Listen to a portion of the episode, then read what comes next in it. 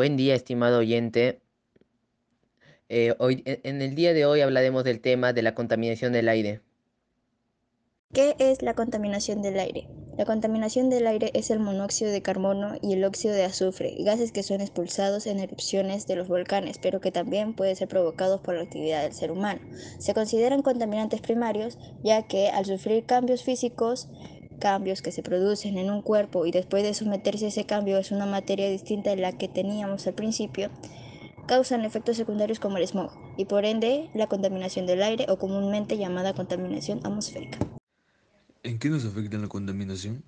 La calidad de aire es importante para tener una vida sana, pues los contaminantes que se emiten en él producen, entre otras cosas, males respiratorios que van desde leves, como una simple gripe, hasta graves, como cáncer. Los individuos y empresas han decidido colaborar para reducir sus contribuciones a la contaminación del aire, así como comprar vehículos con gas más eficiente, reciclar y reducir los residuos industriales ayudan a reducir las toxinas que hay en la atmósfera de la Tierra. Las medidas que podemos tomar para cuidar el aire.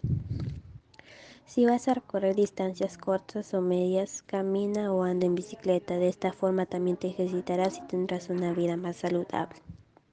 Comparte el automóvil con las personas que van por tu misma ruta. El carpooling es muy útil. Así de paso evita ser uno más de la larga fila de la hora punta. Pueden turnarse por días o semanas si todos tienen carro. Usa el transporte público antes de usar tu propio carro. Prefiere los buses y medios de transporte grandes que tienen mayor capacidad. No quemes tu basura y averigua cuál es el destino de esta en tu municipio. Recuerda que la incineración es sumamente contagiosa. Si tu auto, moto u otro vehículo motorizado está detenido, trata de apagar el motor. Evita fumar en recintos cerrados o cerca de ancianos, mujeres embarazadas y niños. Dale mantenimiento a tus artefactos eléctricos o autos.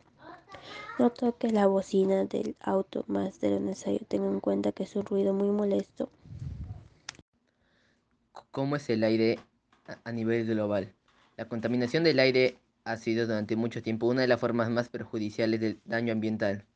La Organización Mundial de la Salud, la OMS, estima que el aire contaminado mata aproximadamente a 7 millones de personas en todo el mundo cada año. Los datos también muestran que 9 de cada 10 personas en el planeta respiran aire que excede los límites recomendados por la OMS para niveles de contaminantes.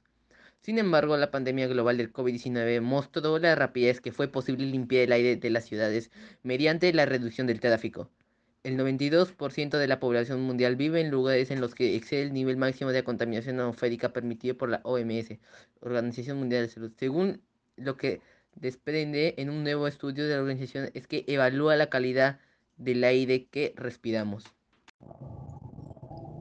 La contaminación del aire es muy peligrosa para el ser humano y para el planeta, ya que es muy mala por las fábricas, los carros y las industrias del mundo. Las fábricas sueltan muchas sustancias tóxicas, al igual que los automóviles y las industrias. El humo que provocan es muy dañino. La contaminación del aire también se da por los humanos. Nosotros tenemos que poner de nuestra parte para esa causa.